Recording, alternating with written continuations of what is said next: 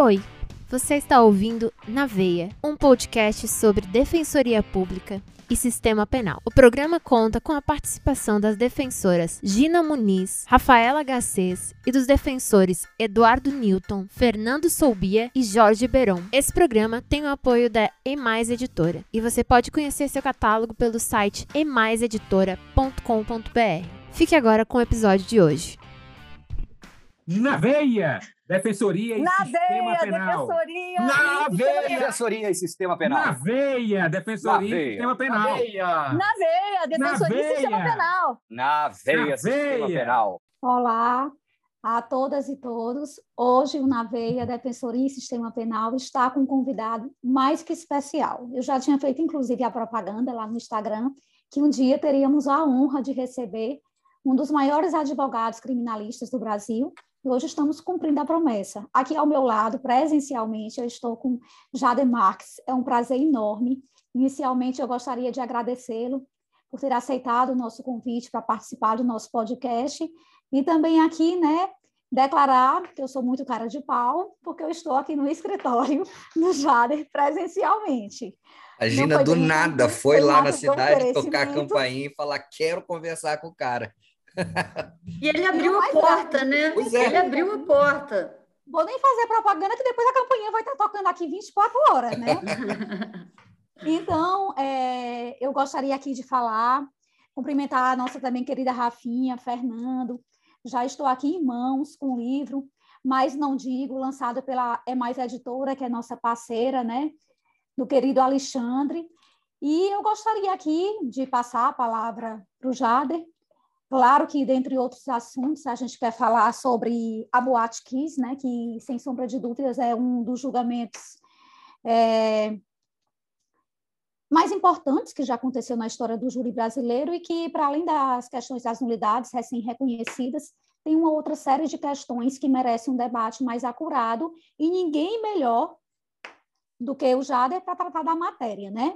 Inclusive, eu escrevi aí sobre a questão da prisão, lá em dezembro de 2021, que inclusive Jader foi o autor do HC preventivo. Enfim, eu vou passar a palavra para Jader, que tenho certeza que é justamente ele que todos os nossos ouvintes querem ouvir. Olha, uma alegria muito grande poder participar do Naveia. É, um grande beijo, Rafaela. Um grande beijo, Fernando. É uma alegria te receber aqui no meu escritório. Pode bater, porque a porta vai estar é, sempre aberta para te receber. Que Obrigada. bom. Né? Que bom. É, é uma coisa interessante isso, porque muitas vezes o medo de receber o não é o que nos impede né, de realizar coisas, é, de ter a, a alegria do encontro e tal. Então, é, eu gosto muito da frase né, de que as coisas boas da vida estão ali, logo ali, do outro lado do medo. Né? É, que bom que vocês estão aqui comigo, sejam muito bem-vindos ao meu escritório. Ô, Jader, eu só uma pequena observação. Eu adotei uma seguinte filosofia em meio à pandemia. Nunca deixe que seus medos sejam maiores que seus sonhos. É verdade. Então, estou muito feliz de estar É. aqui, mesmo me sentindo assim metida, mas estou feliz. Ah, que legal. Bom, falar do, do, do júri né, é algo que ocupa a minha vida há bastante tempo, e falar do júri da Boate Kiss é algo que ocupa a minha vida um terço da minha advocacia. São nove anos, né?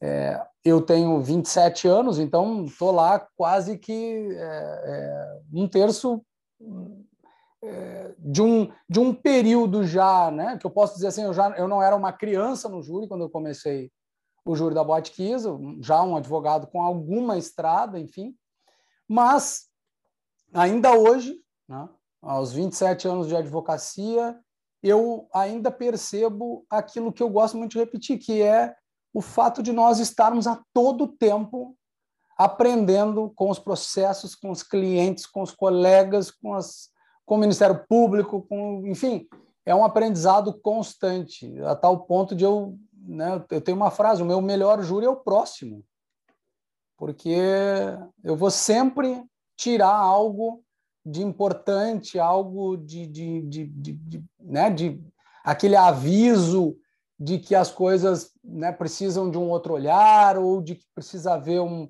um controle de algumas questões que eu estava não estava percebendo. Enfim, a gente aprende sempre com o último júri. Oi, Jader, um prazer, assim, uma alegria. Sou fã absoluta da sua atuação, acompanhei, né? Assim, é uma honra você estar falando com a gente. Você já era uma pessoa que a gente queria muito ouvir. Quero te agradecer de coração. Acompanhei todo o processo, assim, pelas redes sociais é, do seu estudo, que foi muito intenso. Dava, assim, acho que foi um mês antes, não foi? Aqueles, aquelas caixas de processo, você se reunindo sábado, domingo, foi uma coisa. Mas a gente, quando vê a história do júri, a gente vê que você batalhou desde o primeiro dia, né? A sua sustentação oral você trouxe que você queria botar ali também outras pessoas que você percebeu a responsabilidade por esses fatos. A sua sustentação no tribunal foi sensacional, né? Que quando você falou que as nulidades estavam ali, né? As pessoas podem querer ver ou não.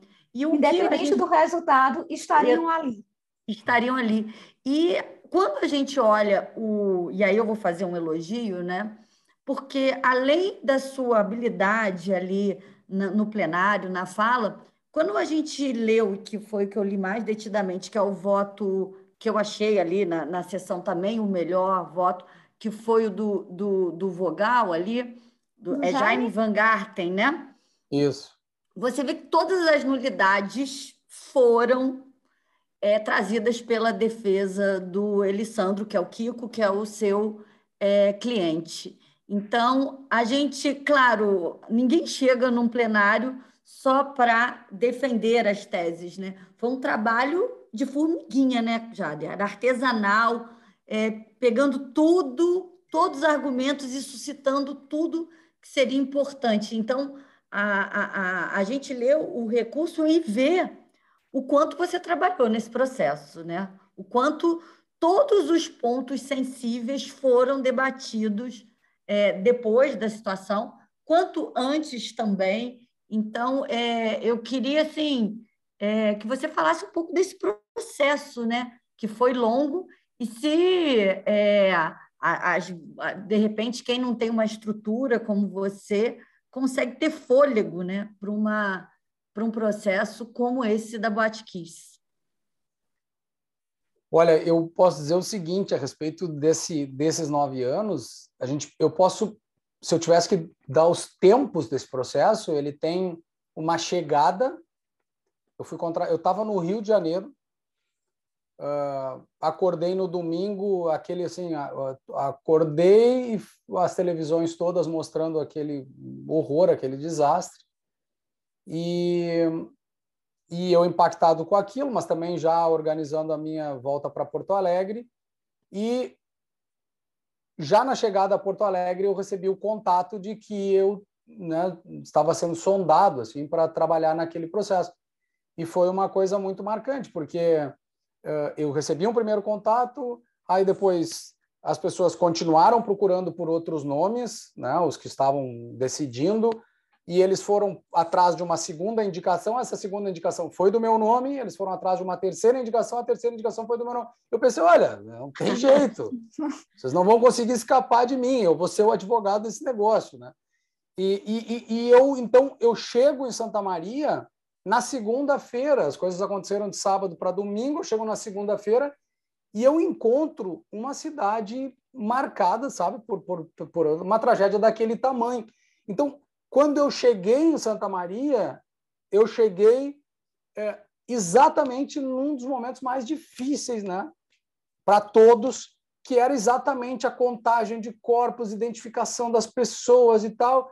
E aí eu já imediatamente fui tomar conhecimento do que estava acontecendo e é tudo muito os casos que são que são midiáticos, que têm essa repercussão muito forte assim, eles, eles têm um jeito muito próprio de trabalhar. Né? Eu, eu antes desse, eu tive a, a situação de trabalhar como advogado do pai da Elisa Samúdio. Né? Fui eu que encontrei o filho dela lá em Contagem e tal. Então, é, eu estava lembrando isso hoje, inclusive, né? que eu, eu, eu, eu peguei as fraldas e um kit de, de, de de, de primeira, primeiro atendimento para o Bruninho, que no caso era o Bruninho, uh, de um amigo meu cujo filho nascera na mesma data que o, que o Bruno. Então, eu, eu, o, o Vinícius chegou na delegacia com uma mala e tal. E, e naquele momento também foi o início de tudo. Eu estava de novo no início de tudo, com a imprensa se acumulando, com os fatos tendo mil narrativas e tal. Quando eu cheguei em Santa Maria, eu pensei, estou de novo né, num fato com essas características, coisas. só que né, a proporção era imensa. Passado esse momento, eu tenho. E, e ali eu já procurei identificar o que eu chamo né, de um projeto de defesa. Eu sempre digo para as pessoas assim: quando eu entro num caso, eu olho para o jurado. Eu olho para sete jurados. Eu estou no dia 28, 29 de janeiro, 30 de janeiro, eu já comecei a olhar para um corpo sentença formado e tudo que eu faço imaginariamente passa pelo crivo dessas pessoas. O que, que eles vão dizer disso? O que, que, eles, o que, que eles vão pensar disso?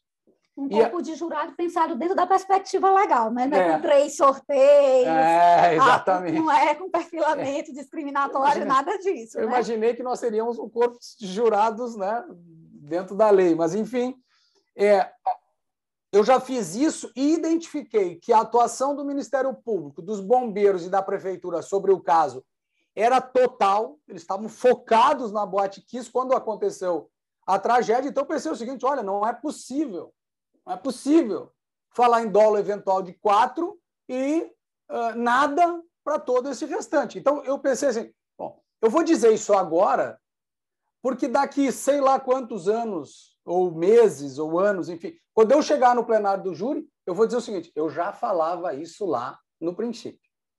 Tem matérias suas de você falando e sendo confrontado, né? É...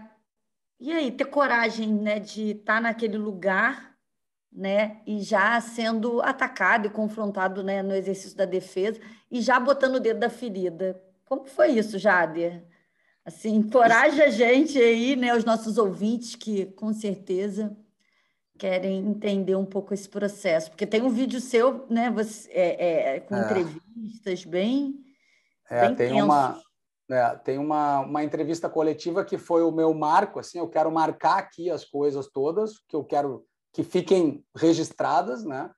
Logo em seguida, um pai ele me ele me interpela na rua, assim, e começam todas as pessoas a chegar. Isso aí gerou um outro momento tenso as ameaças todas por rede social, por telefone, por mandar dizer, uh, a própria polícia aqui me dando uma outra uh, uh, uma, um alerta, olha, não vai, cuidado, não dorme, não chega. Então, chegar a Santa Maria para as audiências ou sair de Santa Maria, eu tive é, durante muito tempo, né? Eu, eu, eu tenho um parceiro de, de jornada aí que é o Alex que é, é meu, meu, meu parceiro de, de, de carro, né? Então, assim, o Alex dirigindo para mim das quatro da manhã até chegar para o início de uma audiência, às 19 a gente voltava para estar tá em Porto Alegre por volta da meia-noite, dormia um dia, ficava um dia em Porto Alegre e no dia seguinte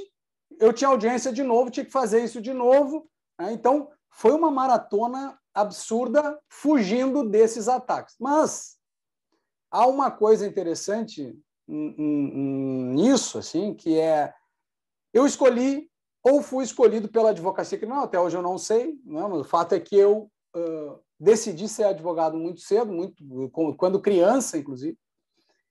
E a partir disso, para mim, essas coisas elas não eu não eu não me percebo corajoso. Eu não acho que eu seja corajoso. Eu não acho que seja um ato de coragem. Eu acho que isso é fazer o que eu gosto de fazer, o que eu tenho que fazer. Nem se eu gosto ou não, não importa. Mas eu tenho que fazer isso em nome daquele que confiou em mim. Mas se alguém não entender isso e te atacar, bom, enfim, vai ser uma, uma situação decorrente, vai ser uma decorrência de alguém que não compreendeu isso mas eu nunca me percebi ou, ou achei que eu era corajoso. Há algo a ser feito, então eu vou fazer esse algo. Eu vou fazer. E, e eu nunca pensei, mas se tu fizeres isso, pode te acontecer. Porque se eu limitasse né, a minha atuação ao tamanho, às proporções ou aos dessa tragédia, eu não atuaria.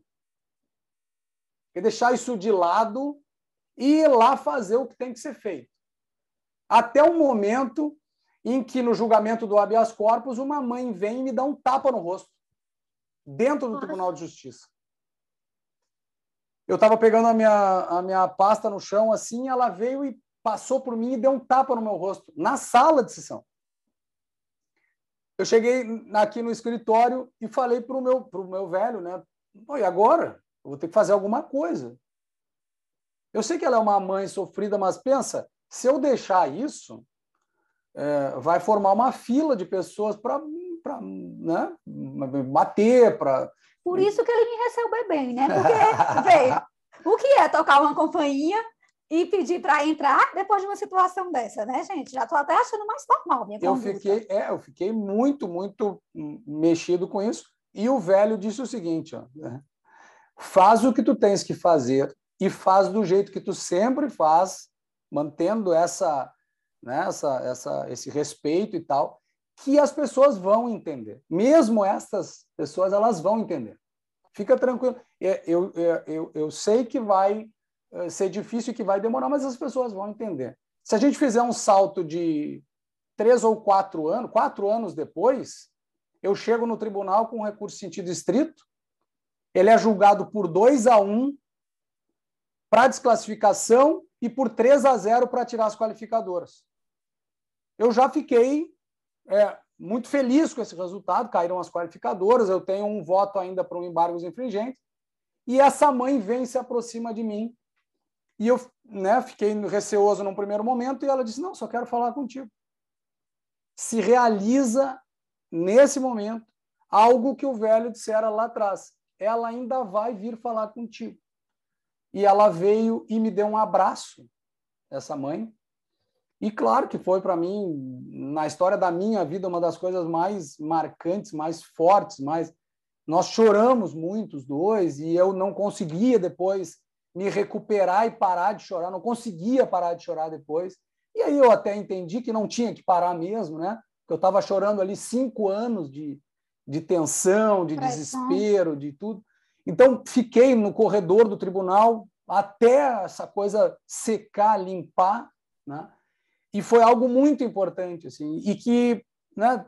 Eh, eu não olhei pelo lado da, mais assim de, de eu estar fazendo algo corajosamente, mas de eu estar fazendo algo é, com, com aquilo que, para mim, hoje é a coisa mais importante da minha atuação. É o tema do meu do meu pós-doc, é o, acho que é o tema da minha vida, que é a alteridade.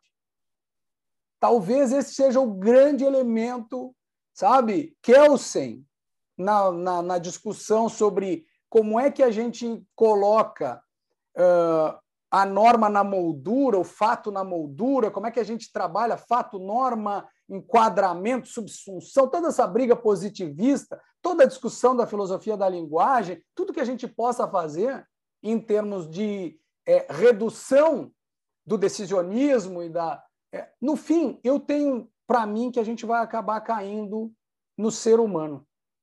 Julgar, acusar, é, defender, é, passa por considerar o humano que está diante desse, desse contexto, porque é, essa, essa ideia de que a gente vai conseguir dominar a decisão ou, ou colocar a decisão num formato tal que vai nos dar uma segurança, né, uma previsibilidade, uma me parece que a gente vai alcançar isso no momento em que a gente entender né, que somos seres humanos julgando seres humanos. Né?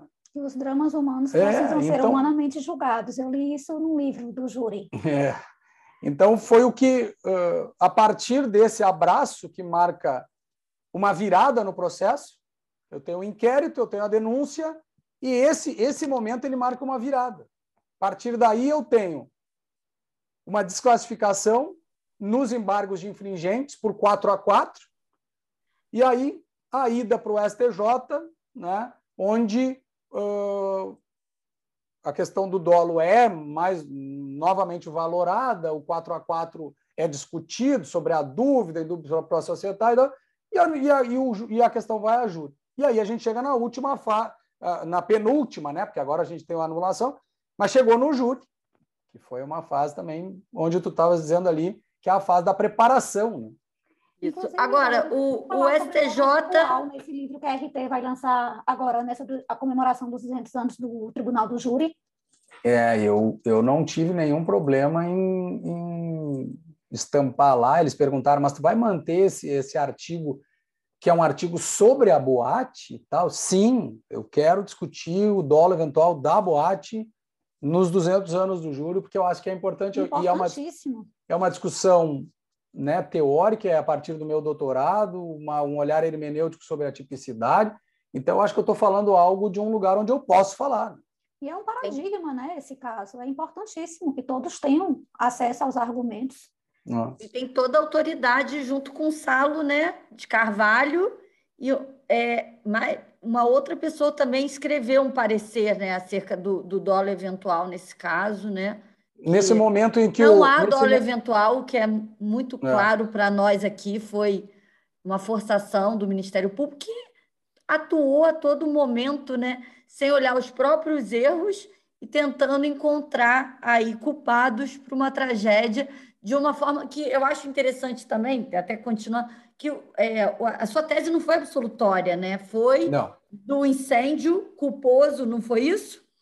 E eu acho que isso ficou muito claro. Ninguém está querendo impunidade aqui, mas vamos, é, não é por conta da repercussão, do desvalor desse resultado que a gente vai botar num saco que é um dolo eventual, decotar, trazer, repristinar elementos já retirados da acusação. Foi, eu acho que foi um caso que tem tantas questões, né, Jader?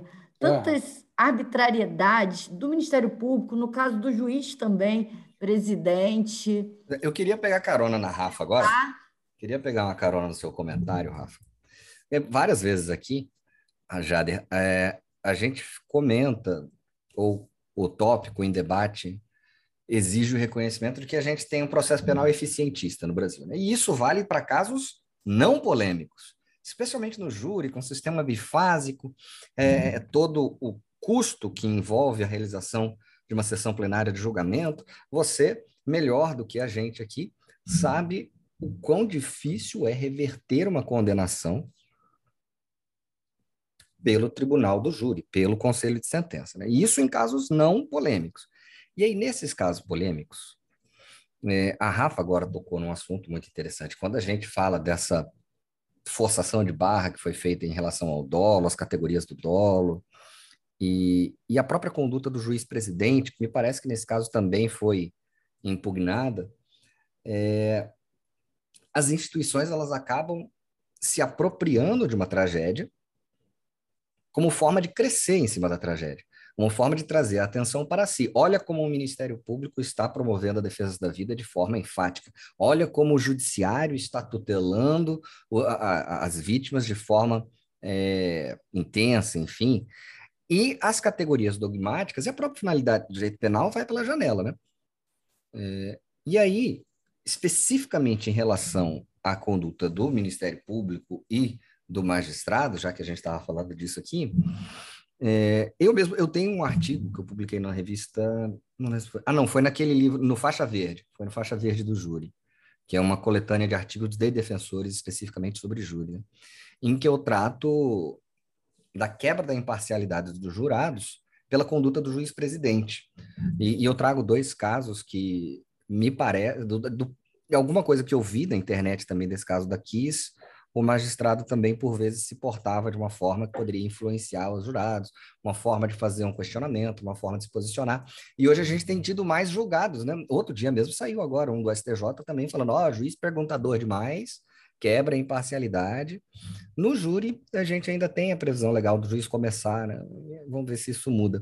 Mas eu queria saber como é que você, como advogado particular, é porque a gente tem a instituição por trás, né? Então, instituição, a gente pode brigar instituição com instituição, que a gente tem um respaldo. Mas e você, como advogado particular, como é que você consegue enfrentar esse tipo de dificuldade quando as instituições querem utilizar o caso para promoção institucional à custa dos direitos daquela pessoa que está ali acusada. Ou, no caso daqui, os vários acusados, né?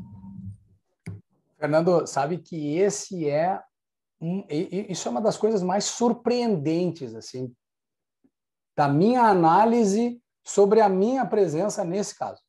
Está tocando para mim no ponto é, em que eu me vendo, tá? eu olhando a minha atuação em relação a esses a essas instituições, eu percebo que existe uma coisa né, chamada instituição defesa. A defesa é uma instituição por si só. É impressionante. Né? É impressionante isso. É... Sozinho, um escritório com quatro pessoas, nós conseguimos fazer frente a uma instituição do tamanho do Ministério Público. Né? É, colegas lá em Santa Maria somaram-se a gente para a gente eh, fazer frente à, à parte local, né? Eh, e, claro, depois algumas pessoas aqui e ali foram entrando e resolvendo problemas específicos, enfim, mas uh, sem nenhuma vaidade, assim, sem nada, olhando, fazendo um, um efeito espelho, assim, olhando de cima, eu percebo que o que eu disse, o que eu sustentei, o que eu briguei, naquele momento eu era a defesa inteira. E, e como isso ficou equilibrado, né? uh, para mim, a surpresa em alguns momentos, mas, gente, eu tô lá dizendo determinadas coisas, ocupando os espaços, né, com uma assessoria de imprensa muito competente. A Rita foi foi feroz nesse ponto, assim, cobrindo, a, me, me, me segurando, me dando sustentação na hora da briga midiática, né? onde eles têm muito mais força, muito mais apelo. E, Fernando, sabe, tem uma coisa nesse caso que é uma análise para futuro, a gente ainda vai fazer muitas análises das consequências desses julgamentos né, em relação ao caso Kiss, mas para outros casos, é que aconteceu uma coisa uh, na chegada, dia 1 de dezembro, o Ministério Público é o mocinho, ele é o mocinho, ele é o xerifão, ele é, o, ele é a lei, ele é o lado bom da história.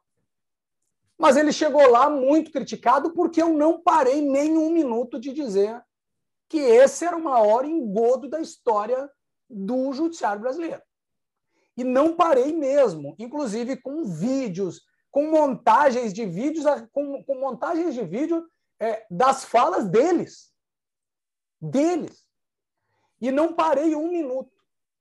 Então nós chegamos lá, o mocinho não era mocinho. Eu fiz um vídeo mostrando a dor do Kiko e o bandido não era bandido. Começava a se apresentar como um humano, como alguém que estava nove anos sofrendo, que não conseguia viver, que não conseguia suportar a dor da, da tragédia. O juiz precisava ser aquele sujeito neutro e tal, dava amostras que né, estava, de alguma maneira, saindo do script, né, saindo do procedimento. Por, até isso aparecia nos despachos, aparecia nas, nas, nessas inovações que estavam vindo. Então, ficou tudo muito confuso. Né?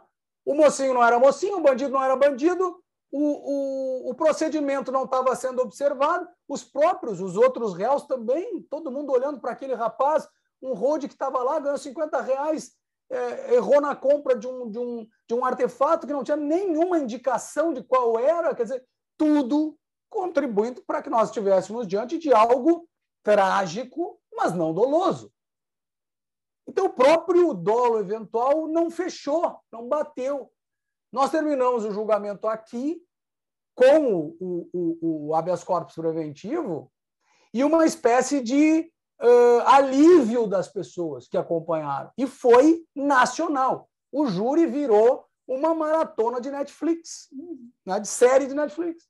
Eu maratonei, É. Eu também. Não, foi fazer um júri. Eu fui fazer um júri em Recife o juiz terminou o julgamento, só um parênteses aqui, não, o juiz terminou o julgamento e disse, doutor, o senhor quase prejudicou meu, meu casamento. Porque eu lhe acompanhei os 10 dias da Botkiss, a minha Sim. mulher já dizia, o senhor não para, que, que, é, tu não para de, de olhar esse, esse júri aí e esqueceu da casa, esqueceu de mim, esqueceu de tudo. Né? Porque foi realmente algo diferente na história eh, do judiciário, sobretudo por essas, eh, vamos dizer assim, eh, discrepâncias do normal. Eu fiz esse olhar, discuti isso com as pessoas, e eu vejo assim, hoje, hoje, com a anulação, não sei se vocês também percebem isso, mas o processo penal brasileiro respirou de novo. Ele respirou. Com certeza. Os votos falaram em nulidade absoluta, falaram em nulidade relativa, falaram em vícios insanáveis. Voltou a teoria das nulidades para o processo penal. Era uma música, era uma sinfonia nos meus ouvidos. É, foi Quando você interpôs o recurso, até na sua sustentação oral, não lembro, agora não me lembro se foi você que ouvi esse trecho, quando falava que o processo possuía nulidades e ia continuar possuindo nulidades, é. indicando, de certa forma, ele falou: oh, Eu sei que vocês vão negar meu recurso, mas eu vou é. subir. Não, então, é, eu e, e, e foi... no seu livro, né? Mas no acho... tem um artigo que você fala sobre isso. É uma luta contra tudo e contra todos. É. E você saber que ao final dessa luta você saiu vitorioso, a luta foi contra tudo e contra todos, mas a vitória foi a favor de todos.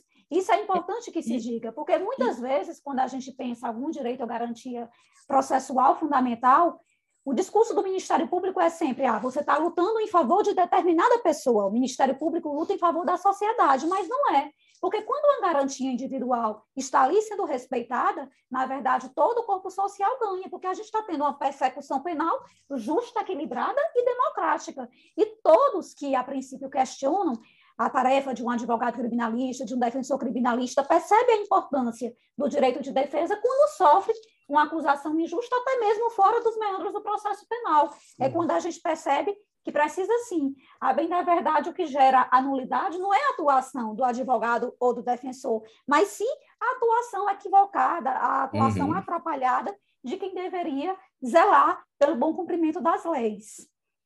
É, eu queria só consignar, eu achei muito interessante essa coisa de ser corporificar a defesa, né?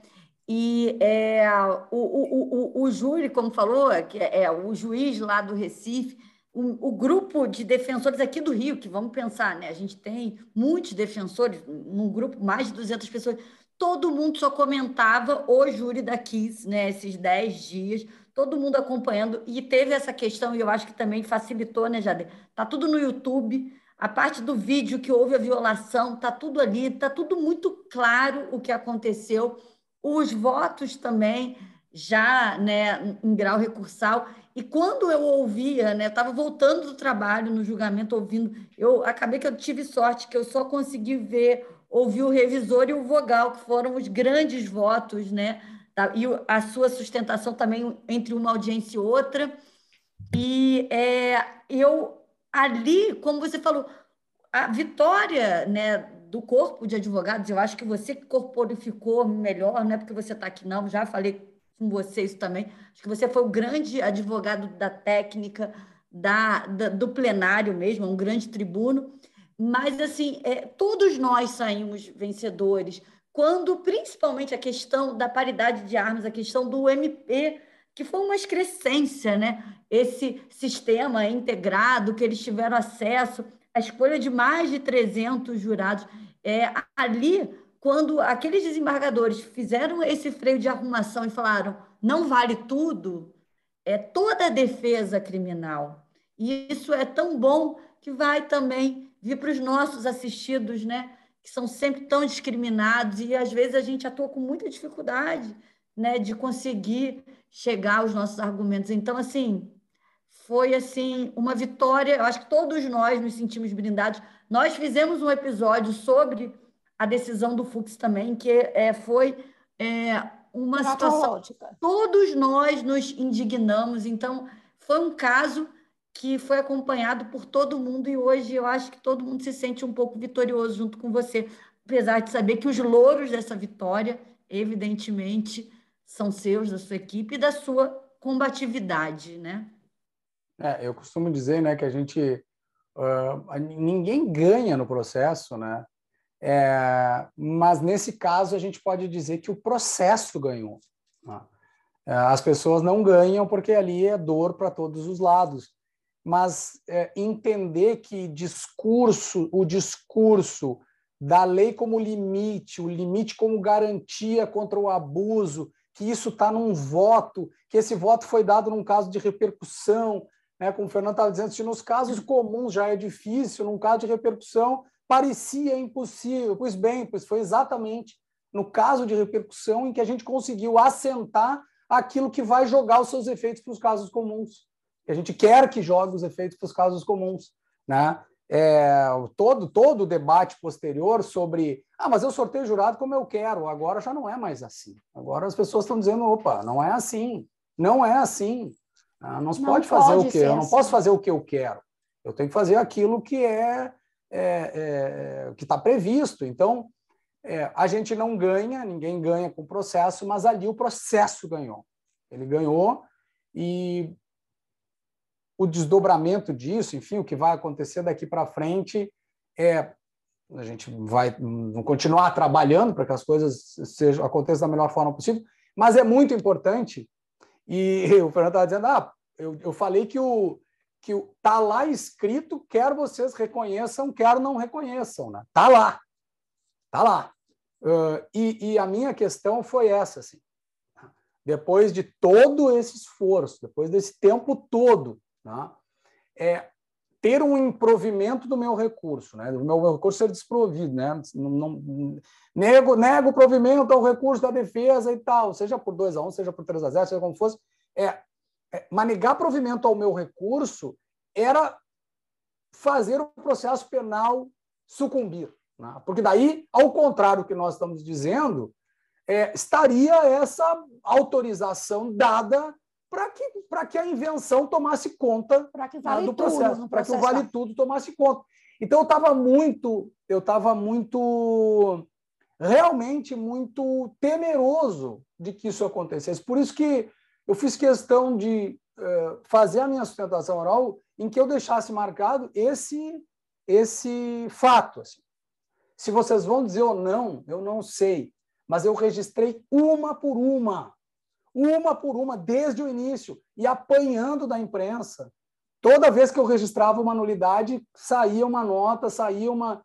É, e aí, isso para mim é nada. Eu não tenho nenhum compromisso, nenhum. Olha, nada. Eu não trabalho por like, não trabalho por admiração de ninguém. Eu já tinha. Quando eu cheguei em casa, uma determinada oportunidade, em que eu era advogado da Boate Kiss e fui contratado para trabalhar no caso Bernardo, aquele daquele menino que foi enterrado, quando eu cheguei em casa, o meu filho disse: Ah, não, pai. Ah, não. livro também. Caso Bernardo, não. Mais um. Não contigo. Ah, não, te abandonei. E eu olhei para ele e pensei, mas eu não preciso de ti para advogar. eu, nem do teu, da tua concordância, do teu aval, nem nada. Com o tempo, tu vai entender que o que eu estou fazendo é muito maior do que nós todos juntos. Né? Não é meu, nem teu, nem de ninguém. Eu não estou aqui por nós. Então a gente não conta. Tá? E foi assim que eu perdi todo o apoio em casa e dane-se, não era por isso que se trabalhava. E do ponto de vista dogmático, né, é interessante perceber que, para além dessa opinião pública desfavorável, já se tem teorias falando no garantismo monocular, que a ah, gente sim. sabe não existe. Mas o fato é que, para além dessas opiniões que são, a princípio, de pessoas leigas, é triste perceber que, que também quem detém o conhecimento jurídico, muitas vezes vai ao encontro do que a opinião pública quer ouvir e ainda cria tese jurídica para sustentar essas ideias, o que faz com que o advogado ainda possa ser mais massacrado pelo simples fato de estar querendo o cumprimento da lei. É, tem certas situações que a gente percebe assim, né, que uh, dar a oportunidade, né, de, do debate para certas correntes, às vezes é o sacrifício que nós temos que pagar por esse direito de falar e de pensar e de expor né, as razões. Tem vezes que a gente uh, realmente precisa ser muito é, firme nesse nosso pensamento democrático e libertário, enfim, para entender que isso faz parte do jogo. Né? Então, uh, teoria, o, o, o próprio fato de o, de o promotor de justiça lançar um livro em cima do próprio livro para escapar da tese que ele sustentava de dolo eventual foi a coisa mais é, né, extraordinária, né? Eu não, eu não apoio que o gesto de rasgar o livro e jogá-lo ao chão, enfim, mas na verdade quem fez isso antes foi o próprio promotor, como disse o advogado lá, né? Não fui eu que rasguei o livro, quem rasgou o livro foi ele. Né? É, então, assim, né, é, é, é, um, é um bom momento para a gente pensar que uh, uh, o sentido eles não estão à disposição das pessoas, né? Nós não podemos achar que podemos dizer qualquer coisa sobre qualquer coisa, como fala meu querido Lênin Streck, porque não é assim. Né? Então, é, a gente tem que discutir ainda muito. Né? O, e, e eu, eu gosto muito de olhar pelas lentes da filosofia da linguagem, né? é, até onde nós vamos com essa, com essa, né, é, vamos dizer assim, com essa pseudo-hermenêutica aí, né, de que eu posso é, dizer o que eu quero porque isso beneficia o meu modo de ver o mundo. Então, é, é difícil pensar assim. Gente, eu não quero ser a estraga prazer. É mundo está adorando, mas assim, eu acho que a gente esgotou um pouco o tempo, porque eu estou aqui presencialmente. Estou vendo que doutor Jada está sendo requisitado. Sim, e eu acho claro. que ele já doou um bom tempo. eu tenho certeza que foi de grande valia para todo mundo que vai ter a possibilidade de nos ouvir. Eu acho que também, para além de. Eu queria só que ele falasse do livro dele, se ele pudesse falar um pouquinho, é. se ele quiser falar um pouquinho. Eu acho só que uma observação que já vai até ao encontro do livro, eu, minha humilde opinião, né, que para além de todos esses ensinamentos de ordem jurídica, eu acho que o já dele é um grande incentivo para quem está começando agora, porque é natural, principalmente por a gente saber que conta com a resistência do Ministério Público, que muitas vezes funciona como órgão acusatório e não como fiscal da lei do juiz que tem os poderes instrutórios e que muitas vezes atua sim ao lado do Ministério Público e não como figura imparcial. Então, vem já desse ato de coragem, de resistência, de brilhantismo, é sem sombra de dúvida um incentivo para principalmente para quem está começando, né? Nós aqui também é um incentivo, mas nós já somos um ditado popular, macaco velho, né?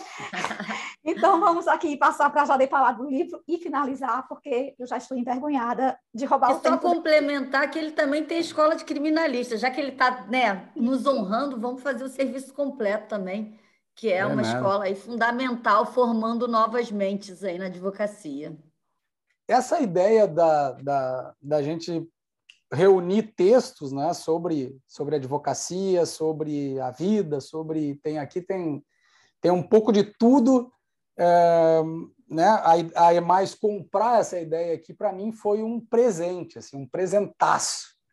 Eu, eu confesso para vocês, assim, eu não sei se isso acontece com vocês também, mas assim, eu fui ler alguns textos aqui, eu fiquei impressionado, assim, que coisa puta, mas que legal que eu disse isso, assim, mas, pô, puta, eu estava iluminado essa hora, que legal, pô, eu gostaria de ter dito isso e eu disse, e agora está registrado Ai. num livro, assim, eu fiquei muito feliz porque cada coisa que está escrita aqui, isso é uma para mim isso é uma questão de vida, questão de vida.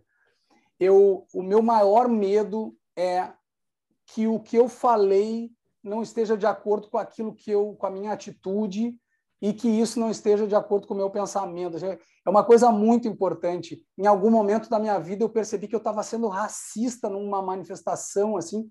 Aquilo me doeu tanto, tanto quando eu percebi, quando as pessoas próximas me disseram, Jader, essa tua manifestação é racista. Eu pensei, nossa, onde é que eu, o que aconteceu comigo assim? E aí eu tive que uh, em um primeiro momento me odiar para depois me acalmar, me perdoar entender e crescer a partir disso, como acontece né, com os nossos erros e tal. Eu tenho um texto aqui que é advogado branco racista.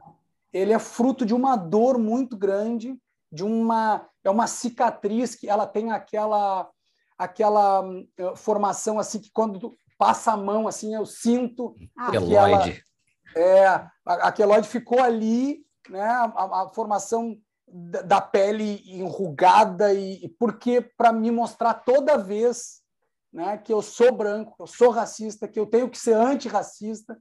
Então esse livro ele tem uh, o Jader, aberto, eviscerado e feliz da vida, porque é, me parece que assim não ter vergonha né, é, é essa coisa de levar a vida do jeito que eu sou. Pode ser que alguns não gostem, pode ser que alguns achem até isso a coisa mais ridícula do mundo, mas daí já não é um problema meu, né? É, se eu não me acho assim, eu tô de bem comigo mesmo e é como eu digo, né? Daqui onde eu estou, eu olho com afeto para aqueles que me odeiam, né? não tem problema. E assim, só um pequeno detalhe, Rafa, que nos diz respeito: o livro é todo direcionado para o homem e para a mulher, tá? Onde tem o advogado, tem a advogada, onde tem o escritor, tem ah, a é escritora. É Diga-se de passagem, tá? É, é que vocês não, não leram esse assim. aqui ainda, ó. O Ela. Sim, olha, fantástico. meu Deus. Dá para dormir abraçado. Não é isso, gente. Vou pedir para o se despedir, porque eu estou com vergonha. Obrigada, Gente, Jader. Muito, muito, muito obrigado, muito obrigado mesmo. Isso aqui é, tenho certeza que é uma primeira oportunidade, porque é, se a gente não gravar novos episódios, eu tenho é, já deixar, tenho que já deixar aqui registrado a minha intimação de que essa conversa continue em algum lugar uma mesa de bar eu aceito. Ótimo. Eu ia né? falar Adoro. isso. Uma cancha de futebol, de, né, de beach tênis, uma praia com sol, enfim. E encontrem um lugar, porque esse assunto tem que continuar. Inclusive ah, aqui. Mara... Maravilhoso. Venham para o Rio todos, gente. Venham para o Rio, que a, a, casa é grande aqui, eu recebo todos e a gente toma um vinho. Ó. Já estou convidando. Show de bola. Obrigadão, então, hein, Jader? Foi realmente uma conversa muito legal. Na, Na veia. veia. Valeu.